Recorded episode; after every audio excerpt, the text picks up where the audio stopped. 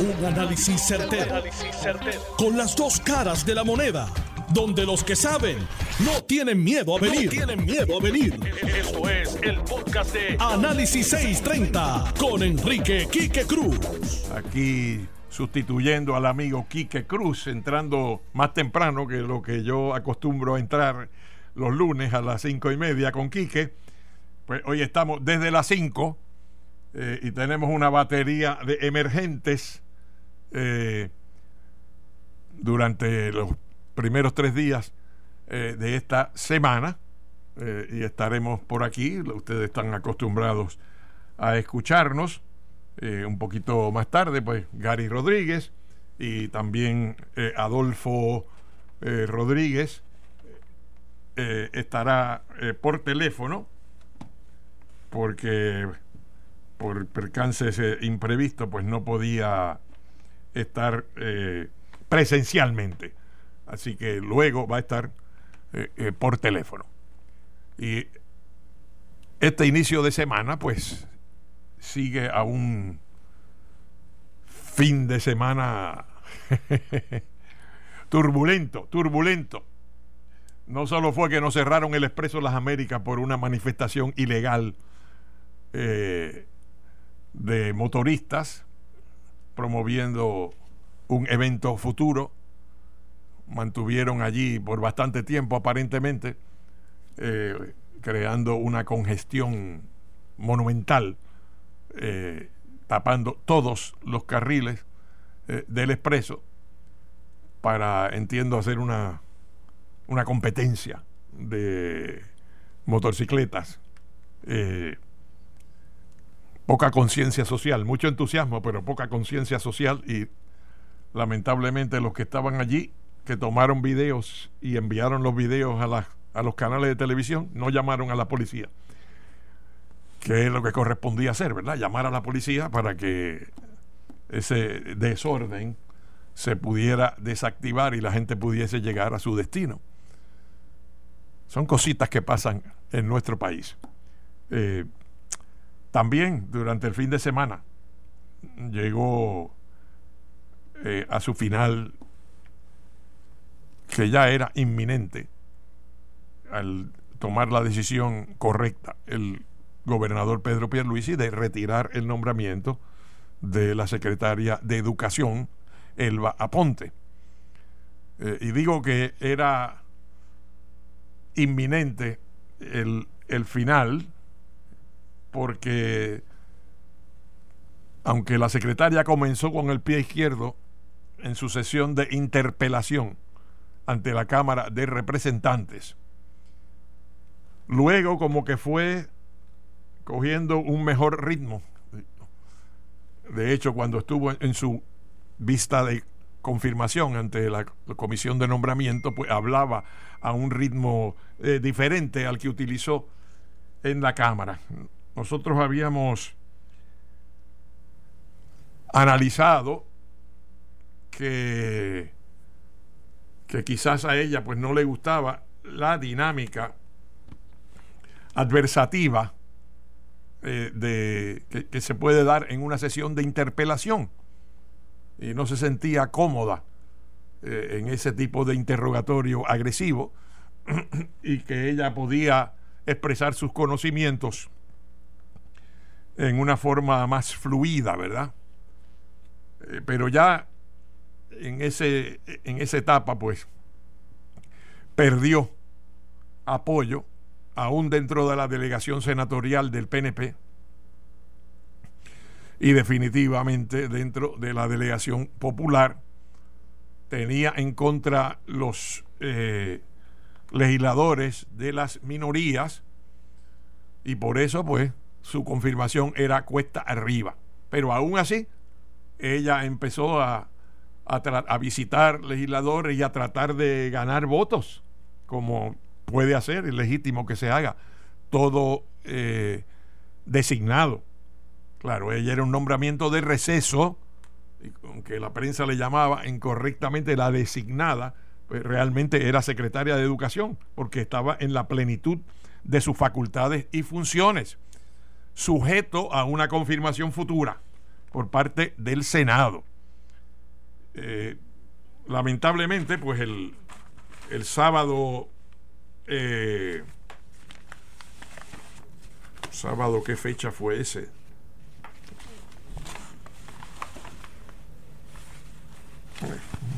Lo tenía sábado 10 de abril. El 10 de abril.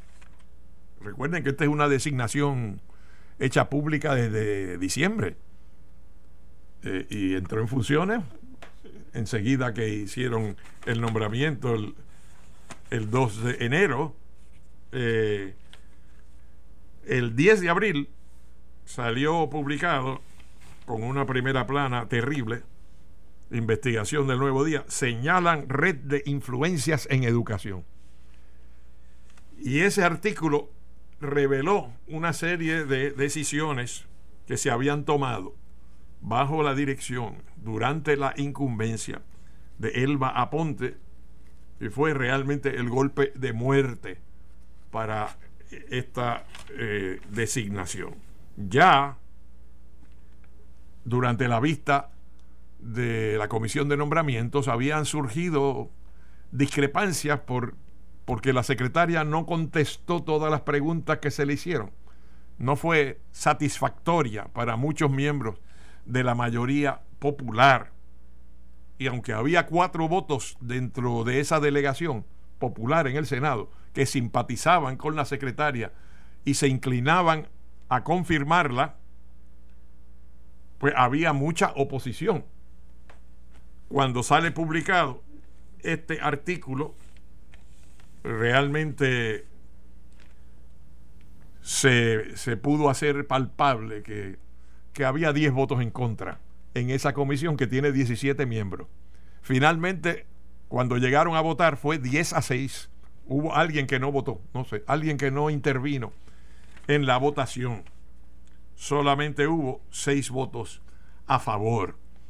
Y por lo tanto, eh, el, informe eh, que se iba a rendir, a rendir al cuerpo era negativo, recomendando el rechazo. Ya el gobernador había adelantado que una vez él hablase con el presidente del Senado, y reitero que existe una relación muy cordial muy caballerosa entre el presidente del Senado y el gobernador Pierluisi. Me consta de personal conocimiento. Olvídense ustedes de lo que eh, eh, ocurrió eh, la noche del mensaje sobre la situación del país. Como dijo Pierluisi, esas son cosas que pasan. la relación es muy buena. Y por eso el gobernador dijo, que una vez él hablase con el presidente del Senado, él tomaría la decisión sobre la designación, si retirarla o no.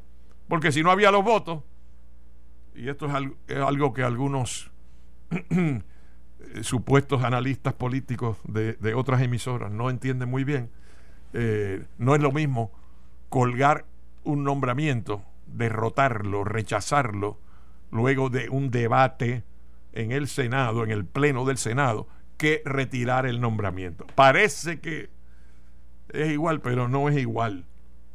Porque, en primer lugar, es bien negativo hacia el designado. Que estén debatiendo allí sus virtudes, sus logros, sus fracasos, por qué se le debe votar en contra, por qué se debe rechazar. No es lo mismo que sencillamente se retire el nombramiento. Y tampoco es igual para el gobernador que nomina porque permitir que llegue un nombramiento a debate para finalmente ser rechazado produce una derrota política para el gobernador. Pero retirar el nombramiento antes de que lo fusilen es otra cosa distinta. Así que sí hubo la comunicación debida entre el presidente del Senado el gobernador, se le informó del resultado de la votación en la comisión de nombramientos y el gobernador tomó la decisión de retirar la designación. Eh, con ello, pues se abre también ahora el capítulo de que cuando se tome la decisión, porque ya se nombró a un interino en el día de hoy, pero es un interino que viene del área de administración, no del área académica, no del área pedagógica, viene del área administrativa, ha trabajado en funciones administrativas en la rama ejecutiva, en distintas agencias, también en la Cámara de Representantes trabajó eh, con la Comisión de Juventud, si mal no recuerdo, eh, y parece que la preocupación principal en cuanto al interinato es quién quedaba a cargo de los asuntos administrativos. En cuanto a encontrar esa persona idónea, pues se dice que hay varias alternativas y se menciona eh, a la doctora Raíces, que es la directora regional de Bayamón del Departamento Educación, de Educación y que pues aparentemente es una persona muy capacitada que cuenta con apoyo de alcaldes que la conocen por mucho tiempo, de el alcalde de Bayamón, obviamente, de eh, presumo los senadores del distrito de Bayamón, que incluyen a Carmelo Ríos, secretario general del PNP, y a la distinguida senadora Migdalia Padilla, que viene del área de la educación antes de entrar en la política. Eh, así que si ella tiene el respaldo de todas esas personas, de entre las alternativas que están pensando, probablemente esa es la favorita. Y es la que ya se, se espera que sea designada. Eh, y va a llegar entonces a un, a un Senado que no, no va a tener el, el factor negativo en contra de ella, como lo tenía Elba Pontes, de la sesión de interpelación en la Cámara, y que viene, por lo contrario, con, con la tarjeta de presentación, que aunque haya sido nombrada a la a la eh, región de Bayamón, originalmente por, por Julia Kelleher, de, de ingrato recuerdo. Eh, sin embargo, ella lo hizo bien, aparentemente, y, es una buena carta de presentación que los últimos tres secretarios durante la administración eh, del Partido Nuevo Progresista la han eh, renominado. La nominó originalmente uno, la respaldó el otro y, la propia Elba Ponte también la había eh, nombrado ahora en la administración de Pedro y También trabajó a nivel central en el Departamento de Educación. O sea que es una persona que conoce el monstruo, conoce la criatura gigantesca que es el Departamento de Educación. Otra cosita que pasó durante el fin de semana eh, y quiero que acá mi amigo Serra llame a, Adolfo. Eh, otra cosa que pasó durante el fin de semana es que, como yo había anticipado en varios foros, eh, el gobernador Pierluisi vetó el, los proyectos, el proyecto de la Cámara que derogaba la ley 165 y 167. Y este fue el primer proyecto de ley que llegó a Fortaleza. Eh, y, yo había dicho que ese proyecto sería vetado. Aún así, pues la Cámara lo aprobó eh, y el Senado también lo aprobó. La ley 165, recordarán ustedes, es la que facultaba al gobernador para establecer eh, la fecha y las condiciones para celebrar un plebiscito de estatus a través de, una orden ejecutiva. Eh, y la, la del la que derogaba la ley 167, la otra era la que creaba la delegación congresional eh, de Puerto Rico, o sea, los, los congresistas, eh, según el plan Tennessee, que irían a cabildear por la estadidad, permitiendo que estos fuesen compensados con fondos públicos por sus servicios. Pues, tal como yo anticipé, esa medida fue vetada. Y en el veto, el gobernador Pierre Ruisi eh, afirmó que su administración no se desviaría del mandato que había recibido del pueblo y que no renunciaría a su responsabilidad. El respaldo a la estadidad es la política pública del gobierno de Puerto Rico. Y firmar esta medida representaría darle la espalda a los puertorriqueños que votaron democráticamente a favor de la estadidad, que ganó por 52.5. Es mi responsabilidad, dijo el gobernador, cumplir el reclamo de una mayoría absoluta de los votantes.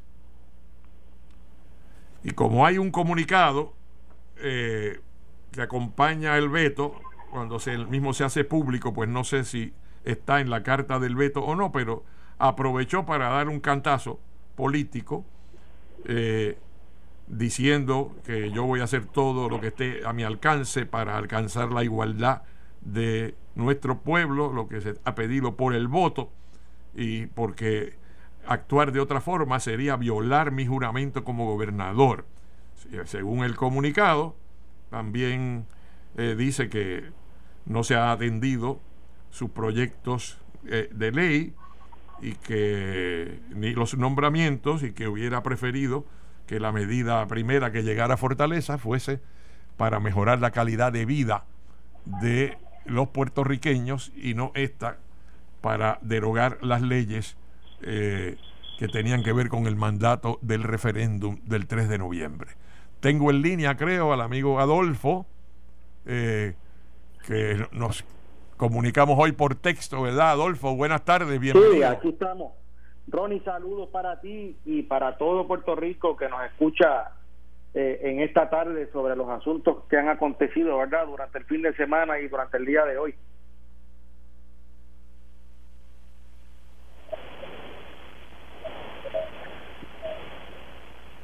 ¿Me escuchas?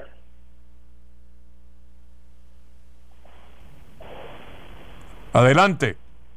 Ahora, ¿me escucha Ronnie o no me escucha? No es. Estoy aquí. No te estoy escuchando bien. Estoy aquí, Ronnie. ¿No me escuchas bien?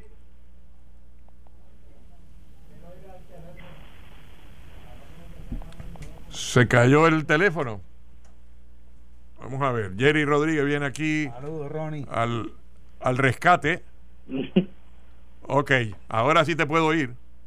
¿Me escuchan bien? Ahora te escuchamos. Adelante. Ah, pues, Tú estabas oyendo el.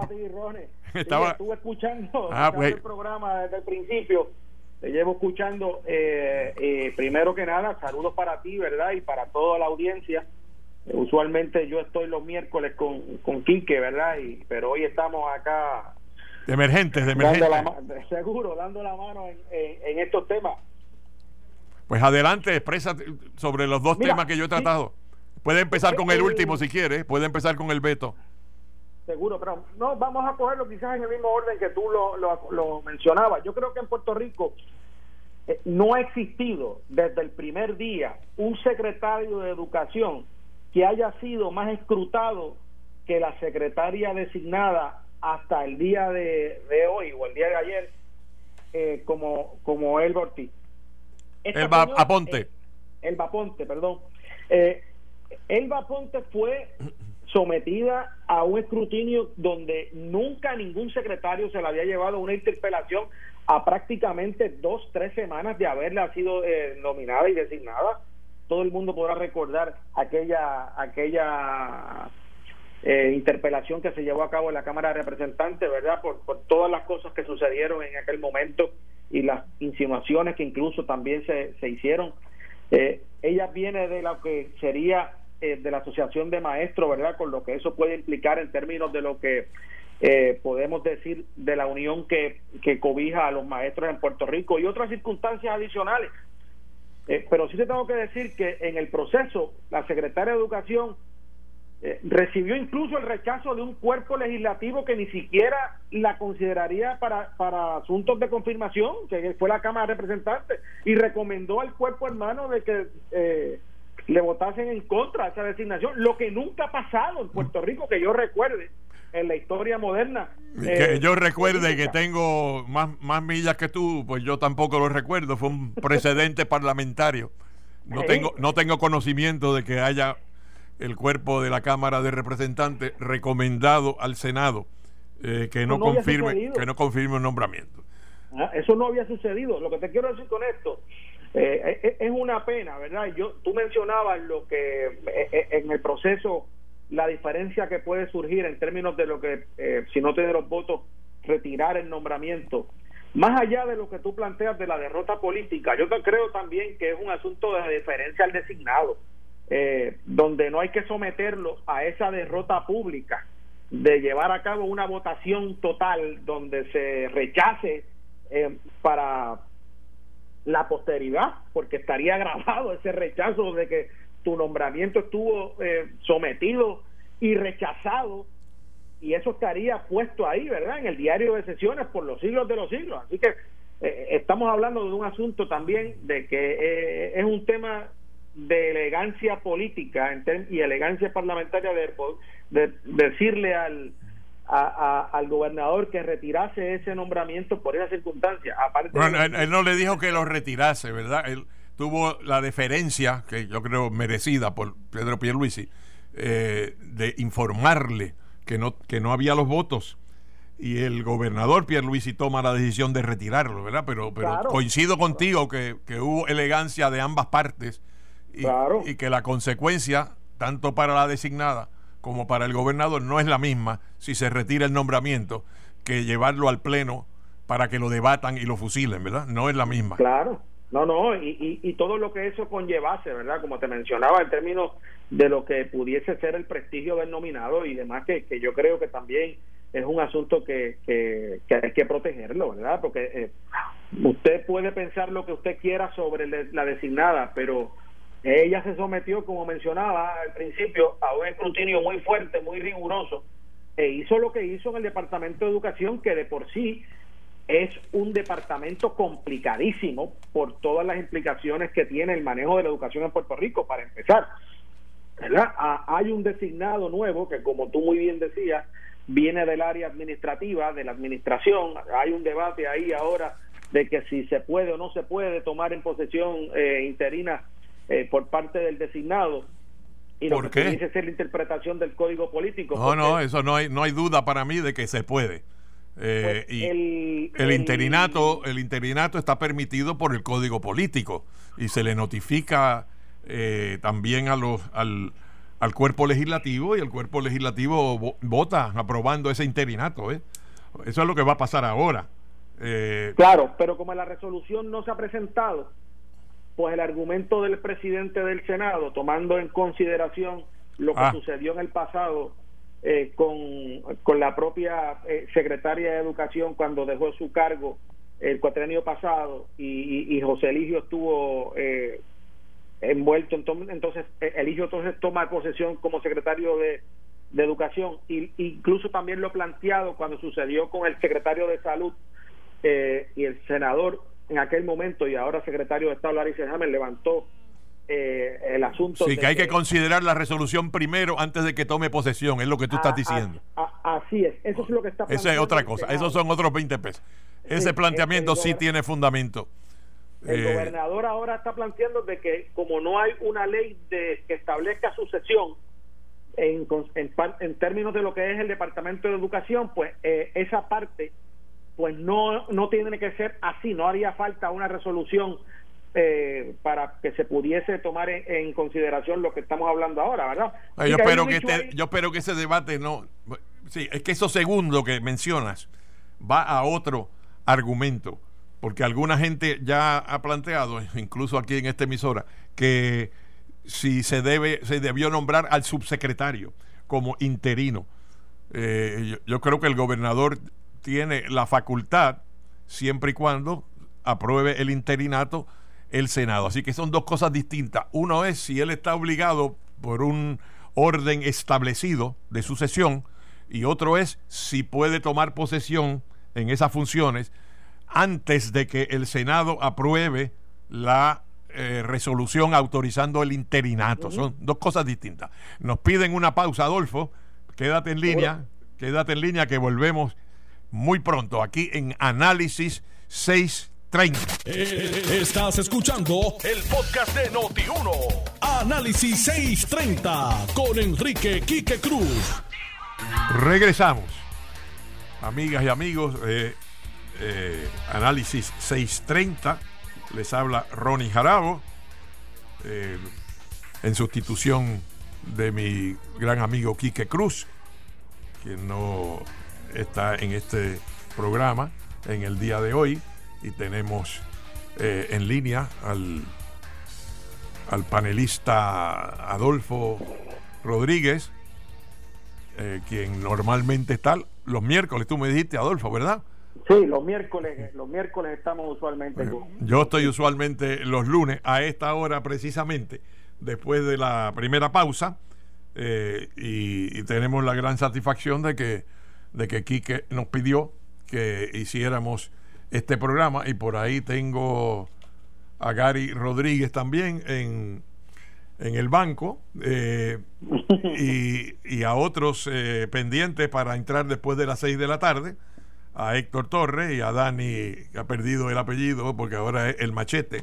Dani, ese apodo se lo puso Quique Cruz. Eh, y se ha convertido en un nombre de guerra, como dicen. Eh, así que estábamos hablando de, de la controversia ahora por el interinato. Tú dices que el presidente del Senado ha planteado eh, algún problema. Yo espero que no se malogre con esa controversia la elegancia con que ambas figuras manejaron el asunto del retiro del nombramiento. Que, no, que no caigamos ahora en un, en un tira y tápate de porque, porque realmente son asuntos o discrepancias superables. Eh, yo entiendo que hay la facultad del gobernador, no está obligado a, escoger al, al subsecretario eh, como secretario interino y que el planteamiento de Dalmau es es juicioso al decir que se tiene que aprobar el interinato por el Senado antes de. Es un pequeño ajuste porque mañana hay sesión en el Senado. Eh, y, mañana se podría aprobar una resolución autorizando el interinato para cumplir con el texto del, del código político. Adelante, Adolfo. Pues mira, yo, yo tendría que decirte, tal y como tú mencionas, yo creo que es importante aquí eh, que hay que separar la paja del grano. El asunto de, un planteamiento sobre un asunto técnico que pudiese implicar, ¿verdad?, que, Dios no lo quiera, llegase al tribunal, ¿verdad?, para dilucidar lo que pudiese ser el futuro de la cabeza de, la, de, la cabeza en un interinato dentro de lo que sería el Departamento de Educación. Es complicado por, por ser la secretaría que es. El Departamento de Educación eh, tiene unas características y unas implicaciones para todo Puerto Rico. Eh, oye, estamos hablando de, la educación de nuestros de nuestros niños, ¿verdad? De nuestros hijos. Yo creo que en, eso eh, tiene que haber cierto grado de, de, de valorización de, oye, no estamos hablando de cualquier agencia, estamos hablando del Departamento de Educación y lo que conllevaría mantener o tener acéfalo la eh, el Departamento de Educación en Puerto Rico con todo lo que eso implica. Así que yo creo que es importante que eso que tú mencionas, de que la sangre no llega al río por una cosa técnica, eh, obviamente hay unas implicaciones que hay que cumplir la ley, ¿verdad? Eh, pero como es un asunto de interpretación, donde se menciona un planteamiento y una posición del, del, presidente del Senado y la posición del gobernador en términos de lo que pudiesen ser las facultades de cada cual, pues yo creo que es importante que, se pueda llegar a un acuerdo eh, dentro de lo posible, lo antes posible, eh, porque las implicaciones de mantener a para el Departamento de Educación yo creo que van a ser o serían eh, devastadoras por el tiempo que sea, punto, por lo que, por lo que implica el Departamento de Educación. Eso con relación al primer tema que tú mencionabas al principio, eh, Ronnie, también traías y hablabas sobre lo que era o, que lo, o lo que fue la ley donde se, se intentaba por parte eh, de la mayoría parlamentaria y otro grupo de minorías dentro de lo que serían las delegaciones. El veto, el veto de la ley 165 y 167.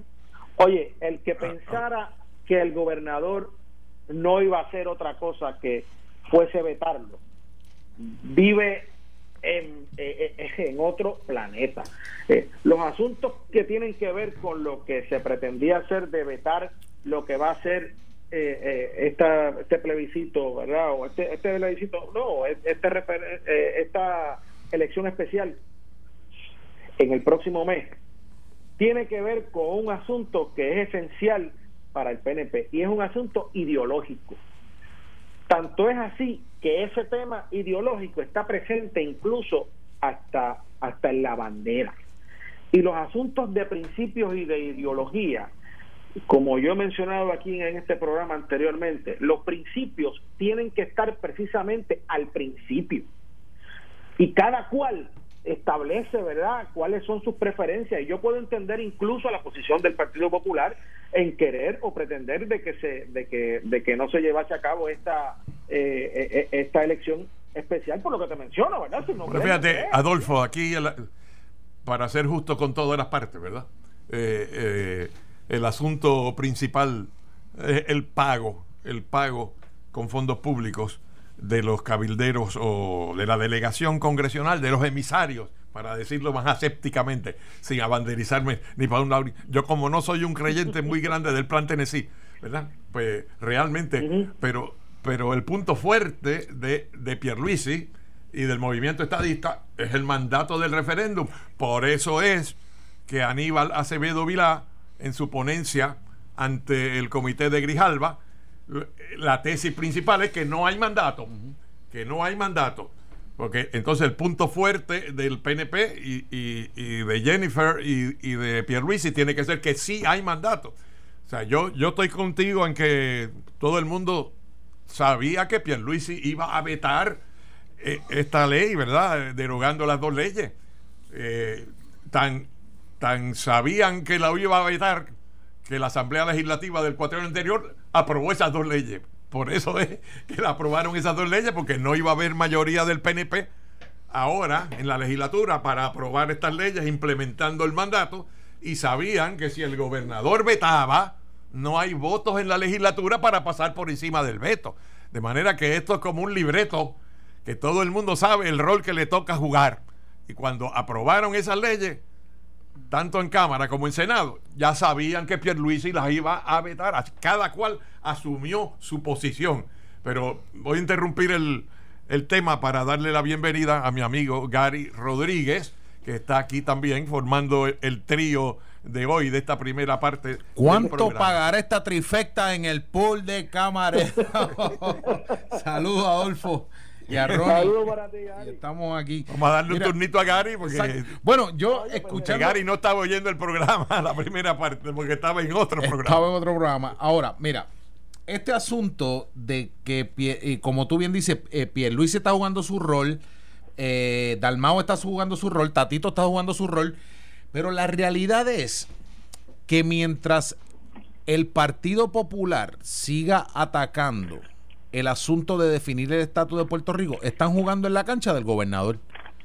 El gobernador, para nutrir a, sus a su fuerte, a la base del PNP, tiene que tener la estadidad como prioridad. Tan es así que se han hecho plebiscitos el día de las elecciones y parte de la teoría que dicen es para traer a los, a los, a los estadistas que son muchos más de los que votaron por él en las elecciones, pero lo traen a la urna y saben que si lo tienen ahí en las urnas, se hacen la fila para votar por la estadidad, pues para votar por un popular, pues te van a dar el voto. Y las probabilidades es que te van a dar el voto por la palma. Gary, eso funcionó en el 2012, pero esta vez no funcionó. Bueno, esta vez. Porque hubo muchos estadistas que no votaron por Pierluisi. Y ese es el reto que tiene ah. Pierluisi. Pierluisi tiene que conseguir ese 18% de estadistas que no votaron por él.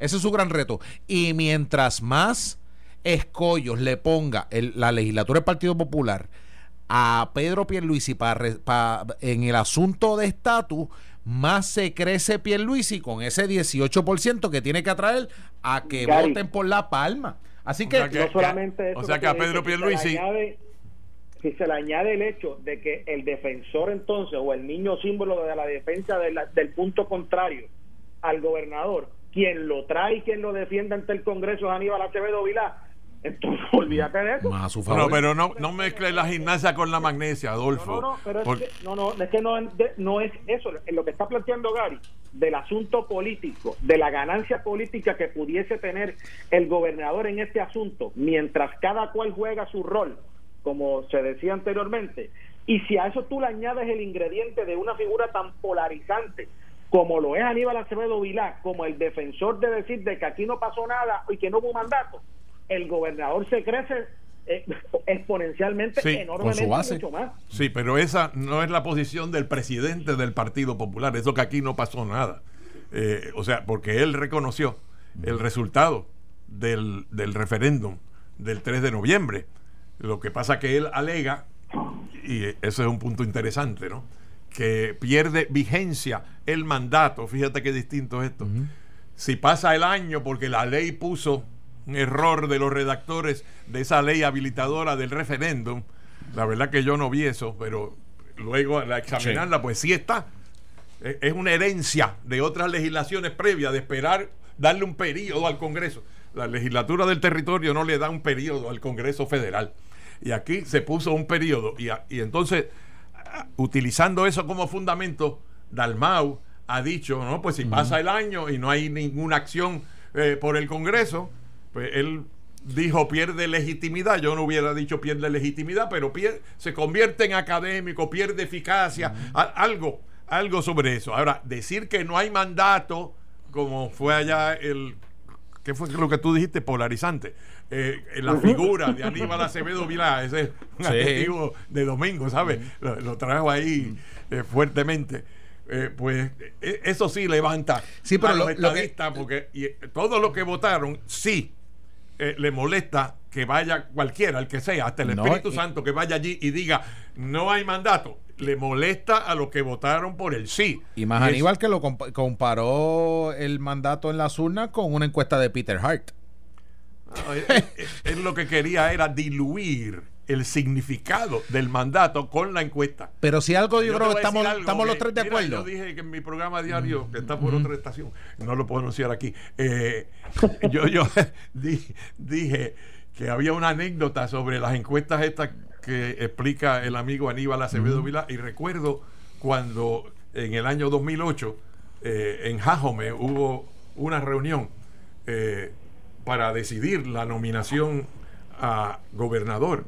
Y trajeron, yo dije que era el Council of the Elders, el Consejo de los Mayores, porque invitaron ahí a pues todos los ex, estábamos allí, eh, y entonces hubo argumentaciones en un sentido y en otro, y finalmente Aníbal habló de una encuesta, de una encuesta, y la encuesta decía que él tenía más votos que Rafael Hernández Colón, que José Alfredo Hernández Mayoral, que Willy Miranda Marín, eh, y no sé si incluyeron también a Alejandro García Padilla, que él tenía más votos, decía alegadamente esa encuesta. ¿Saben qué? Nunca vimos esa encuesta, pero fue un factor determinante en de- echar y de- adelante. Y después se fue para el Choliseo la y los- agarró a Willy, agarró a Alejandro en las manos lo puso él en el medio. Bueno, y, eh, y y. Aníbal es estratega O en ese sentido. Pero yo lo que digo es, Ronnie y Adolfo, es que aquí tanto Pierluisi defendiendo la estadidad le está hablando a su base y Dalmao como presidente del Partido Popular defendiendo a Lela le está hablando a su base y todo el mundo le está hablando a su base y mientras ellos le hablen a su base están todos ganando en ese sentido. Adolfo, tenemos una interferencia por ahí, está llegando por la un ruido. Eh, ¿Estás bien? ¿Estás ahí todo en línea? Sí, estoy aquí, estoy aquí, estoy aquí. Ok, bien. Eh, entonces, yo creo que el punto de Pierluisi es más fuerte en términos de que se apoya en la votación eh, y en las leyes que están vigentes, porque al- cuando él veta, esas leyes quedan vigentes y nadie las puede anular ni ir por encima eh, del veto, ¿verdad? Eh, Bueno, si consiguen los votos podrían ir por encima del veto. No tienen. No lo tienen. los votos porque eh, obviamente en el Senado Necesitan hay una votos PNP. mayoría antiestadista que es de 12 más 5 son 17, hacen falta 18, 18. para ir por encima. Necesitarían un PNP. En, en la Cámara. ¿Y quién se va a prestar? Uno que se suicide, tú dices. No, no, ¿No tienen ningún- break? Ninguno de los 10 tiene inclinaciones suicidas. En cuanto a eso, y además son estadistas, sería una contradicción eh, tremenda. Eh, en, el, en la Cámara son 17 más 17, 34. Harían falta 34. Mm, no hay 34. Hay 26 más 4, 30. Le faltan 4 ahí. Así que me parece a mí que la suerte está echada. Muerto el pollo. En cuanto a esto, sí hay un asunto que a mí me yo sabía, siempre se lo dije a mi amiga Carmen Jovet, que el dinero iba a aparecer para hacer el pagar el costo del referéndum, que eso iba a haber una, un acuerdo entre la Junta y, y, el gobernador para que apareciera ese dinero. Pero la manera en que apareció eh, y el issue que queda abierto eh, es algo que puede a lo mejor analizar Adolfo. Eh, la Junta finalmente se lavó las manos y amparándose, amparándose en la prohibición de la ley promesa de intervenir en asuntos políticos de estatus, dice, pues no voy a bregar con esto. Pero el principio de que bajo la ley promesa las reasignaciones las aprobaba la Junta, entonces la Junta lo que dice en el comunicado, en un párrafo, es que si la ley de Puerto Rico, que se disponga a lo que la ley de Puerto Rico indica, y para mí la ley de Puerto Rico, Adolfo, sería que una reasignación se aprueba por ley. O sea, no administrativamente, sino que se presenta, Gary, tú que fuiste representante, se presenta la resolución conjunta y se reasignan tales fondos que antes se asignaron para esto y ahora se van a utilizar para esto otro. Bueno, ¿Cómo ven ustedes ese La carta del 16 de abril que envía Natalia Yaresco lee de la siguiente manera: Please be advised that the Oversight Board Resolution dated April 13, 2021, la, la resolución de la Junta, eh, habla por sí sola con respecto a el, la autorización del desembolso, estoy traduciendo aquí a we speak, eh, de aproximadamente 1.8 millones de dólares para eh, fondear, no para financiar, sufragar, sufragar, La, la, elección especial de la ley 167 del 2020 la eh, eh, citan la sección 402 de, de, promesa que dice que eh, no puede no puede restringir a Puerto Rico el derecho que tiene de determinar su futuro político en términos de estatus. Y la junta quiere facilitar el resultado de que esto ocurra. Therefore eh, si el gobernador está eh, reprogramando eh, alguna acción para reprogramar el dinero, está permitido bajo la ley de Puerto Rico en ausencia de promesa. It's a matter that the board leaves to the governor and the legislature to resolve. Claro, a la legislatura. Por eso Menciona la legislatura. Hay, algo posterior a esa carta, que yo creo que es de ayer o de hoy, un comunicado escueto de un párrafo. Eh, donde dice una referencia a la según la ley de Puerto Rico. O sea que, que actúen como si no estuviese promesa, porque la Junta está impedida bajo promesa de intervenir con ese asunto. Porque tiene que ver con la, sección 402, que no tiene que, que no, puede, intervenir. en asuntos de estatus político. Pero la pregunta es, sin pensar en promesa, ya está promesa fuera y la Junta está fuera, ¿cómo se reasignan fondos? Eh, tu experiencia legislativa, Gary, se reasignan fondos por una resolución conjunta. Una resolución que tiene que ser aprobada. Conjunta, conjunta, que la tiene que firmar el gobernador. Eso hace. la aprueba la Cámara, la aprueba el Senado. Entonces, aquí se ha hecho internamente de AFAF a la Comisión este, Estatal de Elecciones. ¿Qué tú crees de eso, Adolfo? Bueno, hay que ver. Yo no sé si había algún fondo dentro de la propia comisión donde porque de intragencia se pueden hacer movimientos eh, de, presupuesto. En la misma dentro de una agencia sí eso es otra cosa. este es dinero que, vino de AFAF vino de AFAF. Yo no sé si había algún dinero que había estado designado en algún área dentro de AFAF que hubiese sido destinado o estaba de cara a ser destinado a la Comisión Estatal de Elecciones. Habría que verlo verdad eh, pero eso te trae el asunto de cómo se llevó entonces a destiempo el caso que llevó el presidente de la Cámara impugnando eh, esa, esa elección que fue que, va a ser ahora el mes que viene que eh, es evidente que como se llevó a tiempo y que no estaba maduro el pleito entonces, eh, el tribunal de instancia lo, lo, lo despachó en, 30 segundos. Así que habría que ver cuál es la implicación que tiene el, ese pleito que fue desestimado anteriormente. Si con, ahora con el asunto de la reasignación. Sí, si la Cámara ahora eh, intentaría o, llevase un pleito, ¿verdad? Porque aquí quien, quien tendría el standing para llevar ese pleito tiene que ser la Asamblea Legislativa y en este caso la Cámara de Representantes, que es donde se originan eh, los asuntos eh, de, asignaciones de dinero. Obviamente yo sé que el Senado podría hacerlo también, pero eh, siempre hay una diferencia de que la Cámara es donde se inician este tipo de cosas, ¿verdad? no, no, no porque es la Cámara, sino porque originó la ley para derogar, ¿verdad? para, para parar la elección eh, pero cualquiera de los dos yo creo que podría tener legitimación activa.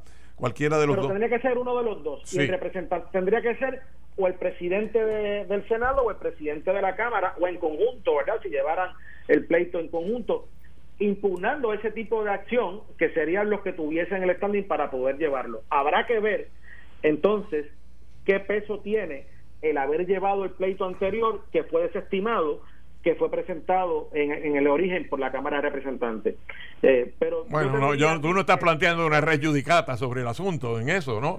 No, no, no, no, no. no o sea, cosa jugada no es porque fue desestimado ahí a la No, no es una cosa jugada porque fue desestimada. Sí. Pero obviamente sí podría crear algún tipo de animosidad o, de ánimo prevenido por parte del tribunal. Habría que verlo. Eh, si, eh, este, tribunal, este tribunal aquí de análisis 630 tiene que acogerse al privilegio de las 48 horas sobre ese asunto porque no no tenemos este toda la información, pero una información. Todavía no está maduro. voy a poner una papita caliente ahí porque dicen que yo no sé de dónde salió esa información y a lo mejor tú nos puedes informar de que el ex gobernador Ricardo Rosselló interesa o aspira eh, yo no sé quién dijo eso. están recogiendo una firma. Están recogiendo para, una firma para, votar postularlo. para postularlo como eh, Que también está Arnaldo Claudio, el ex monitor este, de la policía que está aspirando. Bueno, si van este, dos, eh, bueno. ¿Y es para el Senado o para la Cámara? Eh, no sé, no sé específicamente para, para, dónde, para dónde sería, porque no he visto la petición Pero eso de tiene la, aprobación de Ricardo Rosselló. Bueno, entonces, él, toda, él todavía, Adolfo, ¿qué tú crees de eso? expresado. ¿Qué tú crees de eso? No, yo no he escuchado, yo no he escuchado que él haya dicho o se haya expresado en ese sentido, ¿verdad? Pero has eh, escuchado sobre la campaña esa. Sí, sí, sí, sí, sí, la he visto. Yo no había Oye, y yo creo que y yo creo que entra con la zurda.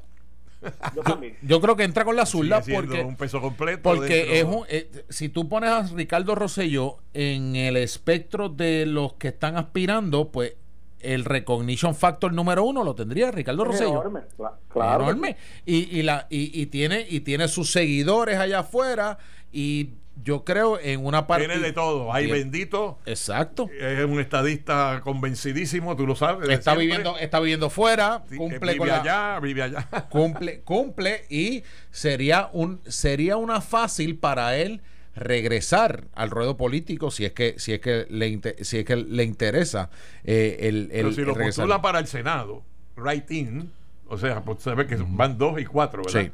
cuatro por a la cámara y dos al Senado Ahí hay dos candidatas, una es Belinda Romero. Belinda y, Zoraida.